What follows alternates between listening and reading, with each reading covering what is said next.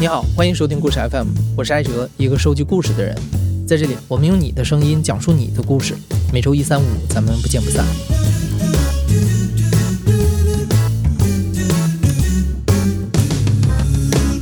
八零后和九零后的听众应该都看过郭敬明、韩寒的小说。作为青春文学的双子星，他们已经成为一个时代的印记和符号。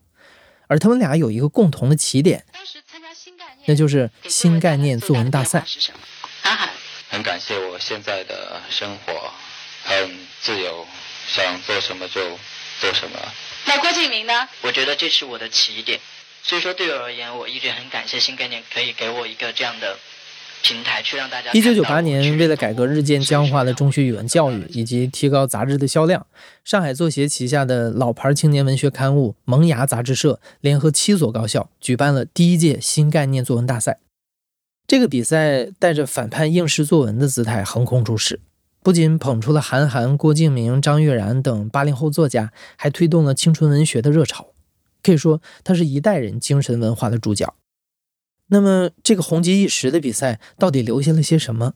那些从这个比赛走出来的人到底是怎么回顾这个比赛的？要回答这些问题，我们还得从1998年10月13日《新民晚报》上的一篇报道讲起。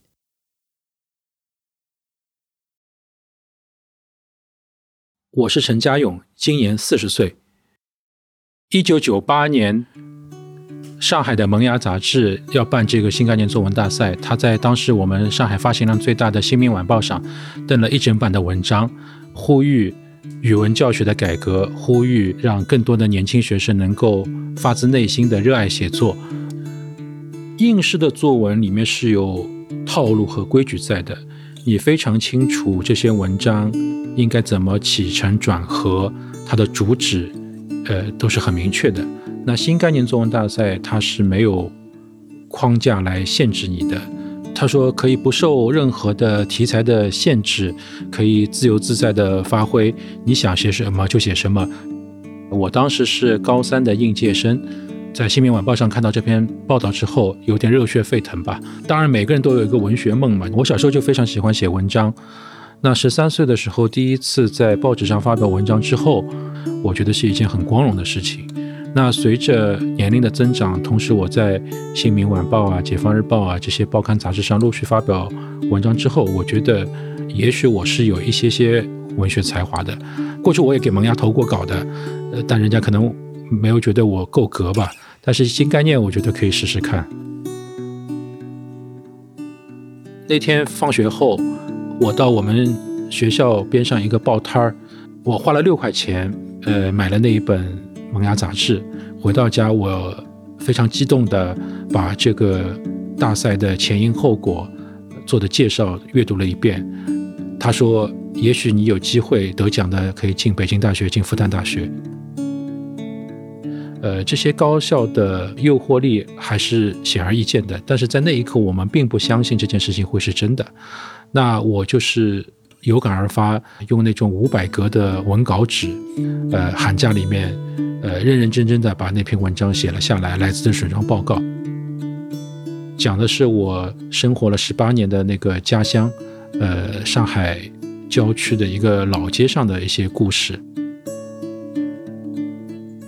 凭借着来自沈庄的报告，陈家勇从四千多名参赛者当中脱颖而出，进入了复赛。一九九九年三月二十七日。一百三十四位参加复赛的学生坐在上海南洋模范中学一栋名为“静信楼”的旧教室里，等来了一道对当时的他们来说很有新鲜感的考题。我当时坐在教室里面的时候，大家也都很紧张，以为这个复赛就是一般意义上的作文比赛，就像上海市教委举办的那种作文比赛，发考卷下来，你写一篇八百字的时候。我们都在等待题目是什么样子的。突然，我印象中就是我那个考场有一位胖胖的老师，后来我才知道他是《萌芽》杂志的美术编辑。他是狮子头，就是一个留着长发、胖胖的走进来，呃，拿出一个苹果对我们展示了一下，然后突然嘴巴张大，一口咬下去，咬掉一口，然后把这咬掉一口的苹果放在讲台上，告诉我们同学们，第一道作文题目，你们就写吧。我们都看傻掉了。这道题目的印象让人印象非常深刻，因为从来没见过这样的出题方式。事实上，最后复赛当中，绝大多数的同学都选择了这道题目。呃，当然，我我当时想了想，如果我也写这个题目的话，可能感触也不会特别深，所以我就独辟蹊径，看到第二道材料作文讲的是两个人怎么做生意的，卖豆腐的，我觉得这个更能适合我的表达，所以我就选择了这道题目。我印象当中是三个小时的时间在教室里面写文章，我是写到一个半小时的时候就交卷了。当时感觉就是抽空了一样，啊，精疲力尽，因为很兴奋的写作状态，又是在高强度的写作，觉得很累很累。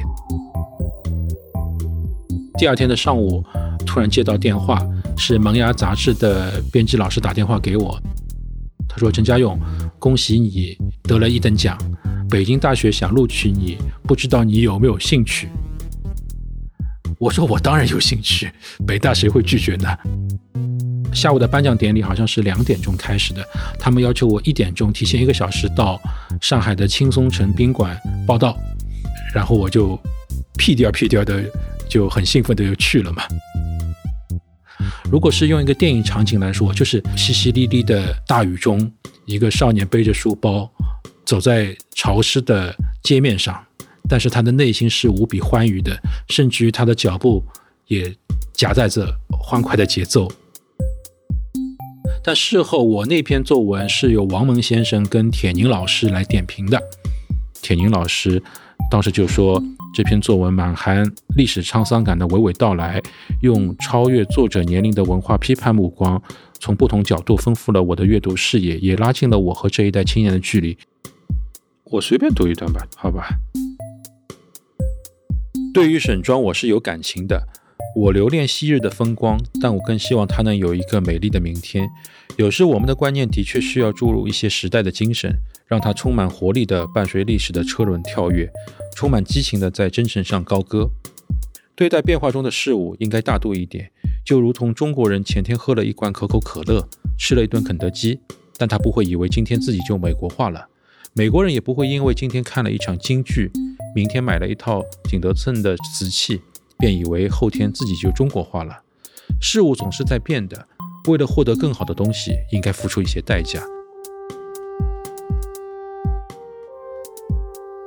陈家勇的这句话仿佛是一个隐喻，不仅预示着新概念和参赛者的命运，某种程度上也揭示了新旧世纪的交替中充满变革的未来。对于在第一届新概念作文大赛中涌现出来的新面孔和作品，评委们也给出了非常高的评价。作家王蒙甚至开玩笑说：“这些没有应试束缚的文章里，放射着思想光辉，语言漂亮老辣，我们可以就此搁笔了。”而对于参赛者而言，一个直接的好处是，包括陈家勇在内的七名一等奖获得者被北大、南开等学校免试录取。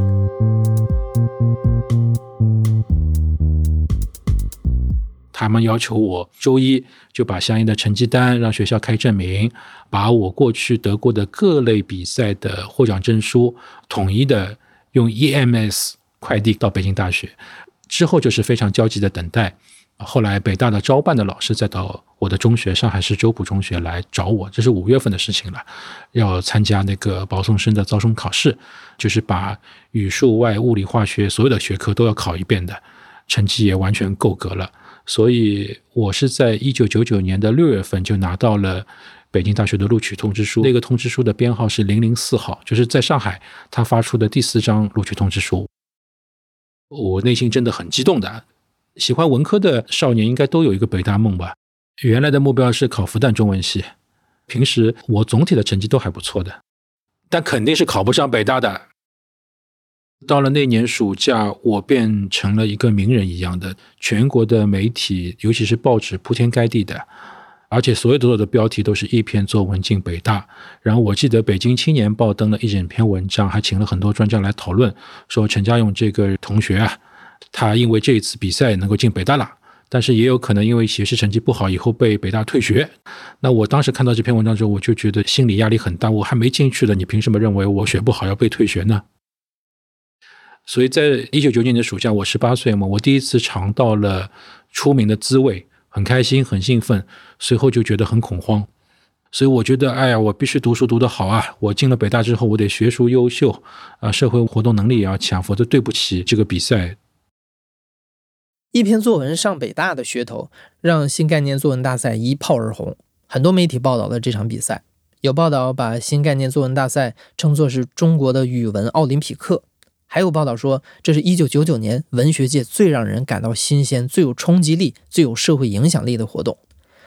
获奖者迅速被捧为文坛新星，最受关注的毫无疑问是韩寒。事实上，韩寒与这个比赛的缘分也非常玄妙。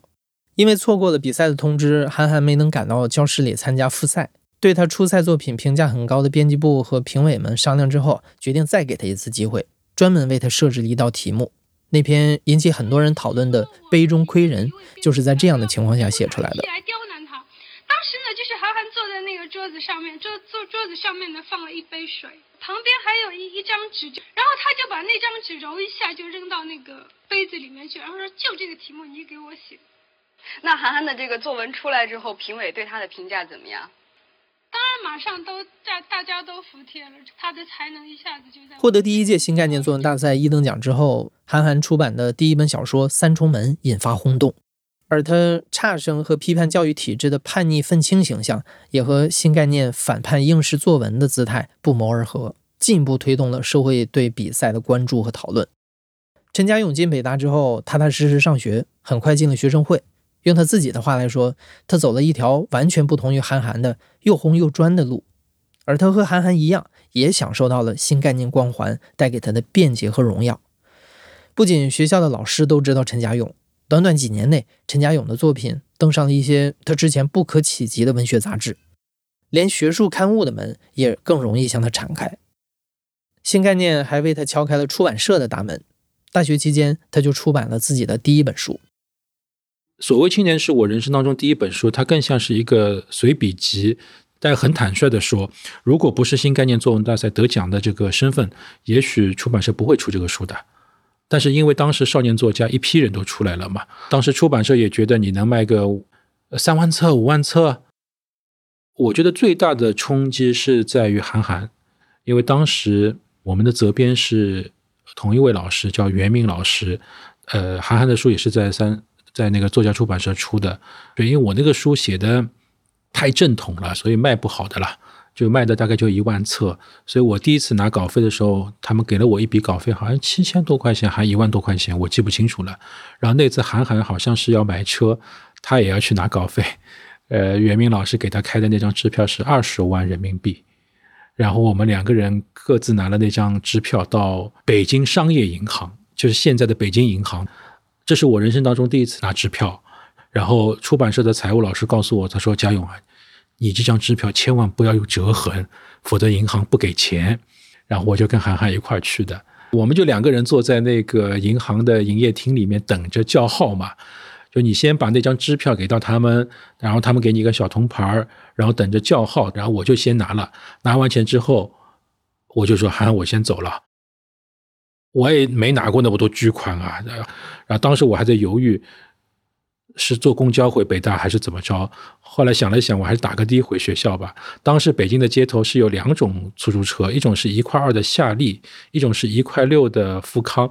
我想了想，还是打了个一块二的夏利，打车到了北大西门那边有一个中国银行，我再把我的版税、稿费、巨款存到银行里面。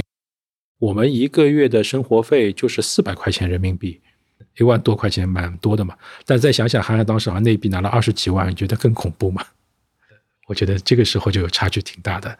你说有羡慕，当然也有羡慕，但是我这边还好。但是同样一批得奖的人里面，我觉得他们还是蛮羡慕韩寒的。所以你才意识到，我们做不了畅销书作家。我在当时我就意识到，写作是不可能为生的。写作是不可能让你永远的享受到一个知名度，然后生活过得富裕，这个是做不到的。不是每个人都能成为韩寒和郭敬明的。意识到无法靠写作为生的陈家勇，很快另谋他路。二零零三年，陈家勇大学毕业，进入报社工作。不久之后，他投身影视行业，很长时间没有再写作。也是在陈家勇毕业的那一年，韩寒成为职业赛车手。新概念作文大赛的另一位双子星郭敬明，在蝉联第三和第四届新概念作文大赛一等奖之后，出版了他的第一部长篇小说《幻城》。这部小说一面世就登上了图书畅销榜的榜单。郭敬明迅速成为继韩寒之后的第二个现象级文学偶像。郭敬明所创造的带有浓郁青春感伤气质的新青春派小说，也推动青春文学成为了热潮。到二零零四年，以八零后作家为主体的青春文学类作品，约占当年文学图书市场份额的百分之十。所以，二零零四年也被称之为是青春文学年。我们的第二位讲述人陆俊文，他就是在二零零七年读初中的时候，通过水泄不通的人群，第一次知道了笔名为小四的作家郭敬明，也由此知道了新概念作文大赛。而那个时候的萌芽和新概念作文大赛，也已经成为了青春文学的代名词。我是陆俊文，今年马上要三十岁了。我记得当时我第一次知道郭敬明，其实是因为我一个同学，那个时候郭敬明来南宁去签售。嗯，然后我那个同学大概排了六个小时还是五个小时，才排到了郭敬明的一个签名。就我第一次大为震惊，我才慢慢的开始了解到，原来那批的青春文学作家已经有这么多人喜欢了。那个时候最早算青春文学，肯定是从萌芽时代开始算起。当时在萌芽上有很多。青春小说是一些表达，比如说青春期的时候的一些对于情感的向往呀，或者说是一些青春时候的迷茫和挣扎。就萌芽之后，有很多的这种青春文学的杂志嘛，就包括那会儿卖的最好的，像《最小说》呀，然后还有湖南那块的《花火》呀之类的这些。那个时候的作者的书，青春小说。就是卖的很好，动辄几十万册、上百万册。你相当于出一本书，那时候畅销书就可以在上海买一套房子。比如说一本杂志出来，如果你去晚了半天或者几个小时，你根本就买不到了。如果班上同学呢有一本这个最新的最小说，大家就会在晚自习的时候都会传阅，相当于是那一代人的青春回忆。对于上海的想象，对于都市的想象，好多同学都是从那个时候建立起来的。和同学们一样，陆俊文也早早建立起了对更大、更远、更繁华的大都市的想象和向往。他把青春期的这些情愫和期盼写进了自己的文章里。从初中时期，陆俊文就开始在校园刊物上发表文章。等到读高中的时候，写作更是成为他最大的乐趣。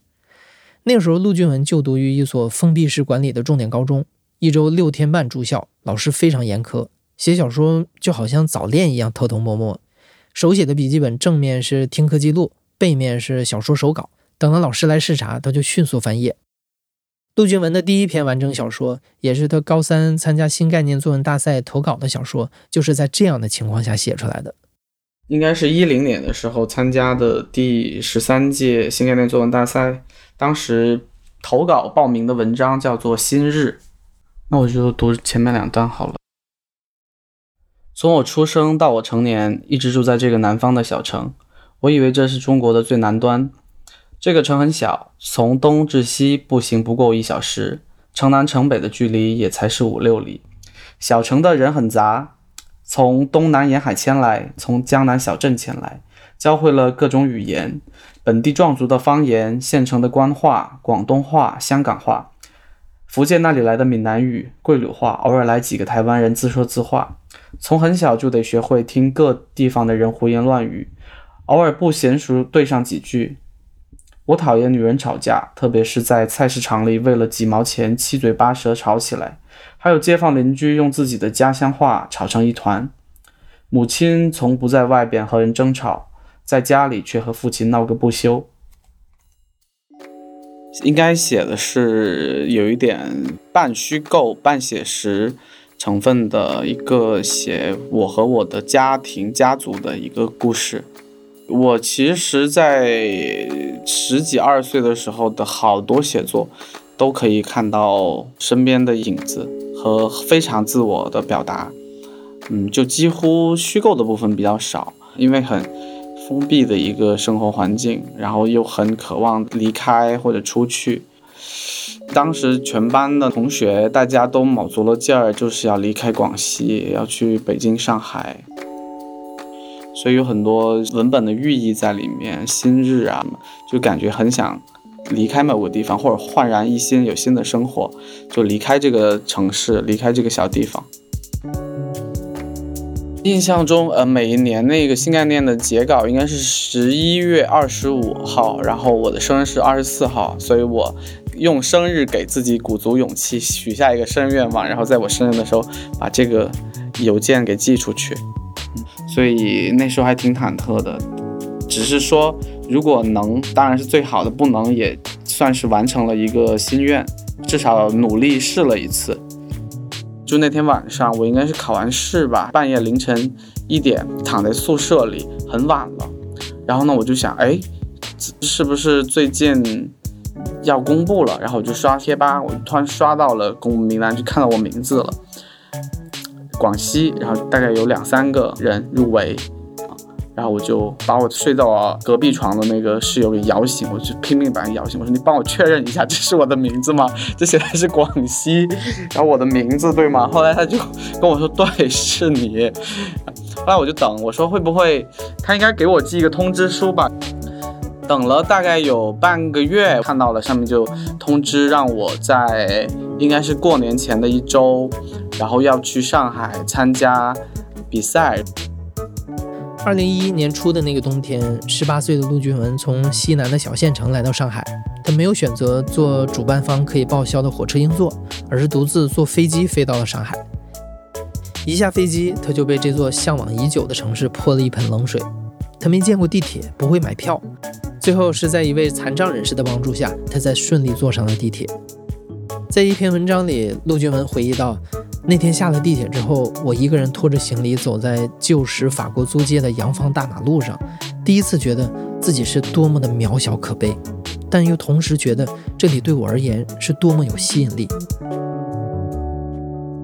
那个时候的陆俊文卯着一股劲儿，想要凭借着这个比赛一炮而红，改变自己的命运。那年复赛的题目照惯例是两道命题作文二选一，陆俊文选择了翻墙这道题目。我应该选的是翻墙，但是我当时写的具体的内容我不是记得特别清楚了。我现在唯一的印象就是，我当时应该是比较早写完交稿，然后出来的，但是我没有抢到第一个交稿的。第一个交稿的人，我觉得他应该是做了攻略，因为第一个交稿的人冲出那个校门口的时候，有一排的媒体记者、新闻电视台对他进行采访和录像，然后他就被人团团的围住。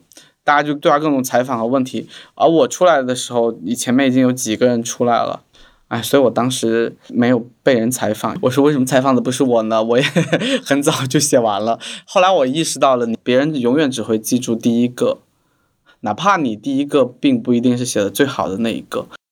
所以我感觉你可能那个时候对被采访啊，然后年少成名还挺有憧憬的，非常有憧憬，因为那个时候。觉得文学写作好像突然打开了一扇窗，觉得可以抓住这个机会，就可以改变一下自己的人生。我觉得就那几个标杆吧，韩寒跟郭敬明，就是所有参加新概念的人，大部分的人，我我觉得在最开始的那个阶段，肯定是被他们所影响的。我那个时候虽然也看很多西方小说。看余华、苏童那批的作家，王安忆，但是对我来说，他们的生活离我太远了，他们的文学成长的道路离我太远了。他们基本上都是因因为文科文革结束，赶上了那一批中国文学期刊复苏，然后文学非常狂热的那个年代起来的作家，让我感觉他们赶上了那个时代，很轻而易举就成为了文学大家。但是我那个时候阅读的时候，大家读的都是青春文学。我觉得那个时候能参加新概念，在萌芽上发表，然后在青春文学上，嗯，能写作，让别人因此而记住我，是我当时最想要的。获得新概念作文大赛一等奖之后，陆俊文拿到了厦门大学自主招生的资格。他如愿离开南宁，去了厦门大学中文系读书。之后，他又连续参加了两届新概念作文大赛，并蝉联一等奖。然而，陆俊文的文学之路没有他想象的那么顺利。尽管有着三届一等奖得主的光环，他的小说还是经常被退稿。出版的第一本书没有拿到任何稿酬，只收到了出版社寄给他的几箱废书。事实上，从2007年开始，新概念作文大赛就逐渐走向了下坡路。一篇作文上北大。学文学有没有必要上大学？等等，关于高考体制的讨论声渐渐远去。新概念作文大赛本身成为应试教育的一环和新的激烈考场。为了自主招生，有的学校甚至会组织学生参加比赛。关于参赛作品越来越趋同的批评也逐渐增多。第九届的评委阿来就表示，他对参赛作品感到审美疲劳，没有看到一篇抢眼的文章。参赛人数和影响力也不复当年。陆俊文很快把目光投向了郭敬明举办的文学之心比赛。这个比赛把读者投票列入了比赛机制，被称之为文学界的超男超女。从2008年到2013年举办的三届比赛都吸引了数万人参赛，可以说这个比赛已经超越新概念作文大赛，成为当年最火的青春文学造星工厂。当时报了几十万个人。从几十万个人里面选三十六个人来上海比赛，嗯，也是觉得还挺幸运的。后来是把三十六个人集训在上海的一个五星级酒店进行为时几天的一个复赛，然后每天的赛制都不一样。早上的赛制可能是四个人为一个小组，然后大家一块儿去接力写作，呃，整组获胜，整组淘汰。完了之后，又突然来一个现场命题去写，他这个赛制搞得像娱乐选秀一样，整个过程会在杂志和网上同步出来，导师的点评，然后谁被淘汰了，谁晋级了。当时是用通过微博的方式去直播，就是有一种把就是文学创作娱乐化的这么一个时代趋势。比赛的最后一项就是。写一个剧本创意和构思的类似这样的东西，然后到最后一轮之前就必须得签约。如果你不签约，就意味着你自动放弃晋级资格。签完了之后，啪，比完赛当天宣布完九强，然后就带我们去拍宣传照，把我们拉到小四的家里，他的那个大的衣橱说。你的衣服太土了，你要不要从里面看看有没有可以选的衣服？我说有点太小了，我穿不下去。说我还是穿我自己的衣服拍吧。然后就拍了一组那个第一组的照片，嗯，然后就发在微博上，然后开始我们继续的比赛。但是改赛制了，九强完了之后要在网上进行一个长篇的连载，然后根据贴吧的投票、新浪微博、新浪阅读的投票和连载。去选出我们的冠军，但百度贴吧后来那个时候发现不景气了，然后新浪阅读那一年又遇上扫黄打非，那个小说连到一半就撤了，就只剩能在贴吧看了。但贴吧它不是一个常阅读习惯的一个地方，嗯，所以当时也没有形成特别大的一个传播和影响。第三届文学之星就这样虎头蛇尾的结束了，陆俊文还是没有收获想象中的知名度。他签约郭敬明的公司之后，更是发现曾经被中学生争相传阅的最小说销量在不断下滑。他慢慢意识到，靠写作吃饭这条路是走不通的。事实上，公司内部对出版的热情也越来越少，大家的心思都放在了影视上，甚至于文学之心本身也带有服务影视项目的目的。很多签约作者都转型成为了编剧。二零一五年大学毕业一年之后，陆俊文碰上了郭敬明和影视公司筹备《幻城》的影视项目，于是他也加入到当时非常狂热的影视行业。刷新了国产二 D 电影首日票房纪录，加上之前两部，郭敬明有望凭借《小时代》系列问鼎票房总冠军。当时几乎每天络绎不绝的全国各地的影视公司和投资方、平台方。都找上门来，每天就是接客就接不过来了。一个会接着一个会的这么来。除了要买版权，然后找影视合作，看看最是库里的这些作家有哪个是可以直接拍成影视的。那个时候就是所有的资本都涌入了影视行业，所以当时一个头部小说的影视改编权基本上是几千万，甚至像我我们当时所处的这个头部影视公司去买版权还是要靠抢的，就是你今天不买，明天别人就加价买了。每天都处在这么一个非常疯狂、热闹的一个阶段，全是泡沫的这么一个阶段。当时我进换成剧组的时候，这个组已经拍了有一个多月了。这个戏呢很疯狂，当时因为是资本热，前一年因为《花千骨》在湖南排播的特别好，所以呢当时呢就想要在第二年的一个暑假档。在做一个这种类似于玄幻仙侠题材的大 IP 改编的一个作品，留了一个档期，所以呢就而且投资很大，当时那个戏在那一年投资三个多亿，算是那一年应该算是电视剧领域里面投资最大的一个戏了。同时当时又接到了一个非常艰巨的任务，是换成主剧拍完之后要给这个剧再做一个番外，但是。这个六十集的电视剧，小说本来就只有十几二十万字，编剧在里面架空了很多东西出来了，就你要再做一个番外的时候，你要怎么弄呢？就只能每天在组里拽着编剧，然后我们三个人、四个人的一个团队一块去重新做架构，跟着资方的一个指令和想法，等证据播完之后，几个主角经过了七世的。穿越来到了现代，就是那个时候最流行的，做给他们做了一个现代版的番外，大概在组里待了有三四个月的样子，很粗糙、很赶工的完成了这个剧。那个戏拍完了，我到现在我都没有去看。这个东西我自己做的过程中，我就知道它不会好，那我怎么能去相信说一个我自己都不觉得它能好的东西，它播出来之后，观众会觉得它好呢？所以我就没有去面对它。那那几年都是荒谬的，那几年你都不知道自己是怎么度过的，就是每一天你是没有时间去思考我要不要做这件事情的。机会稍纵即逝，你有可能犹豫了一下，那投资你这个戏的这笔钱可能就投给别人了。做完几个影视项目之后，陆俊文感到有些迷失，他不想再继续这样的生活。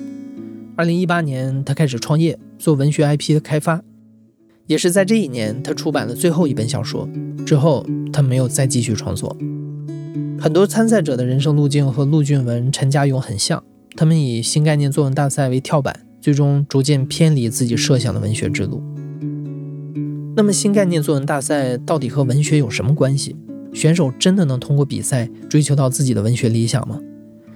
我们第三位讲述人陈志伟，从2004年到2012年，断断续续参加了四五届新概念作文大赛，并在第八届和第十四届获得了二等奖。对于陈志伟来说，写作是一种疗愈方式，而在新概念作文大赛上得奖，则给了他心理上的慰藉和支持。我叫陈志伟，我今年三十三，我是一名编辑。呃，严格意义上来说，写作大概是零零四零五年开始写，就是到了高一这个时候。因为我高中的时候有抑郁症，我觉得写作它是一个疗愈方式。高一高二的时候就觉得自己以后要走写作的道路，就是写小说这些。当时肯定不是很清楚，呃，写作这条道路到底是怎么样的。只是想先找到一个我还可以参加的一个比赛，尝试一下。第一次新概念获奖的那一篇东西，是我当时在草稿纸上随便写的，可以说是作文吧。那篇作文叫考试，写的就是一个考试不停的延期，真的是在一个上面可能已经写满公式的一个草稿本上面，在那些公式的间隙里面写的一些句子，把它。放在了一起而已，不是像嗯有一个完整构思，然后一个起因、一个高潮啊等等，这样是一些感受的一个合集，也能反映出我当时写东西的一个缘起吧，就是是真的需要把自己的很多感受记下来。嗯写的还是挺奇怪的。那我就读了。下雨的日子是奇妙的日子，水打湿五颜六色的空气，就变成了五颜六色的雨。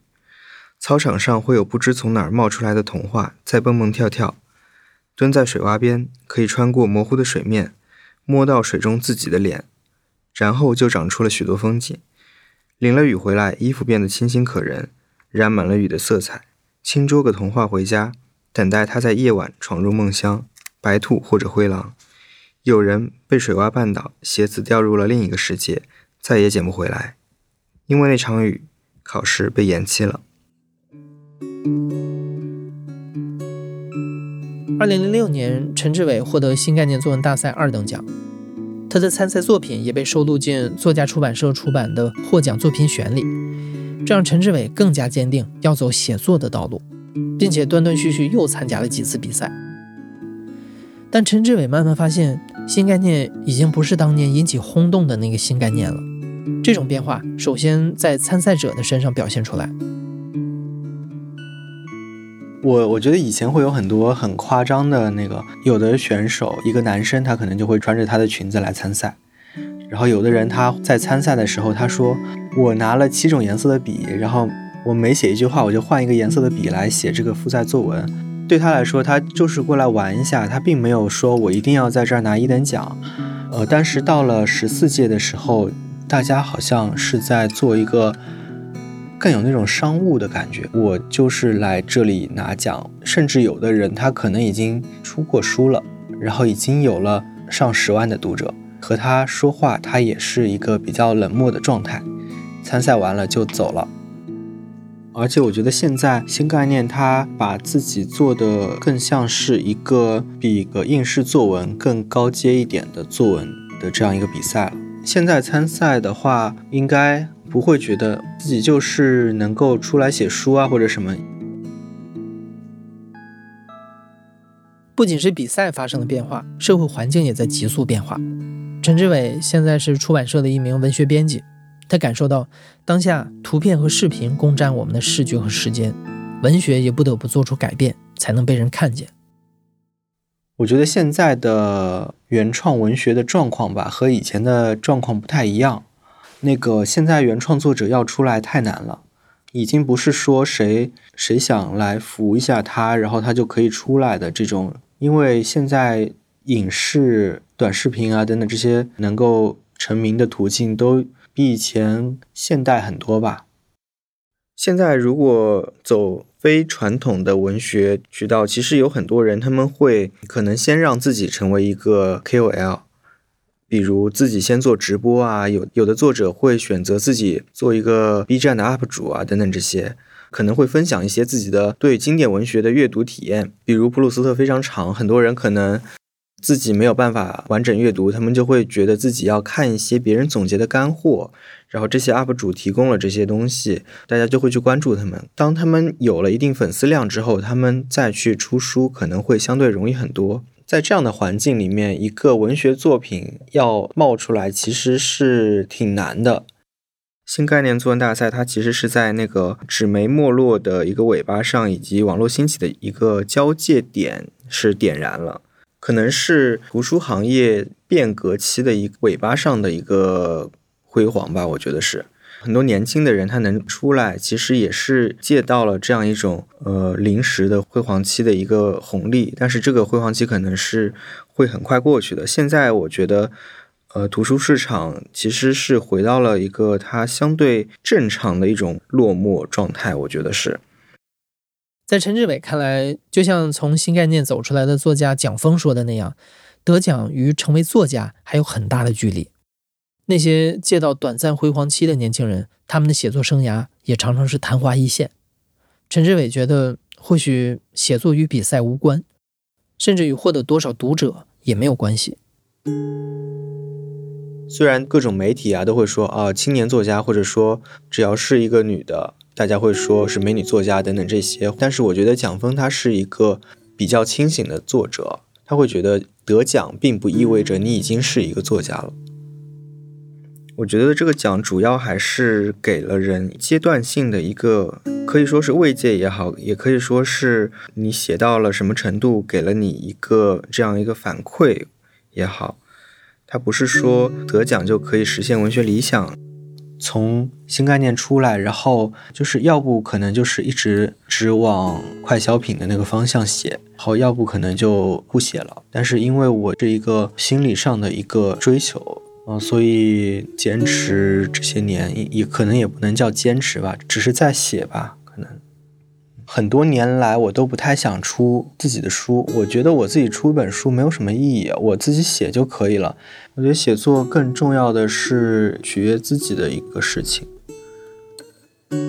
陈志伟面向自我的写作，某种程度上也是当下青年写作者的一种缩影。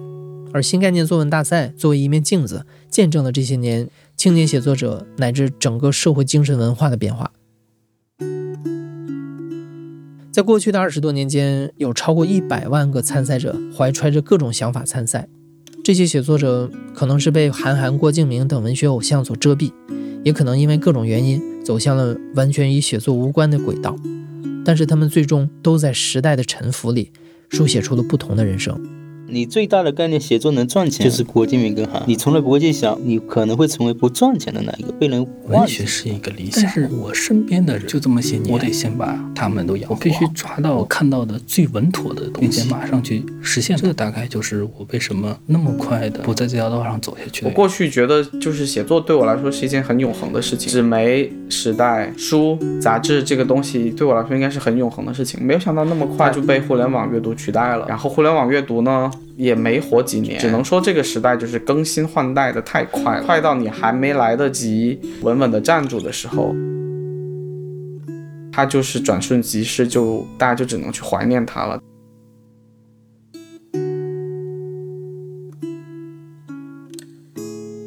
你现在正在收听的是亲历者自述的声音节目《故事 FM》，我是主播艾哲。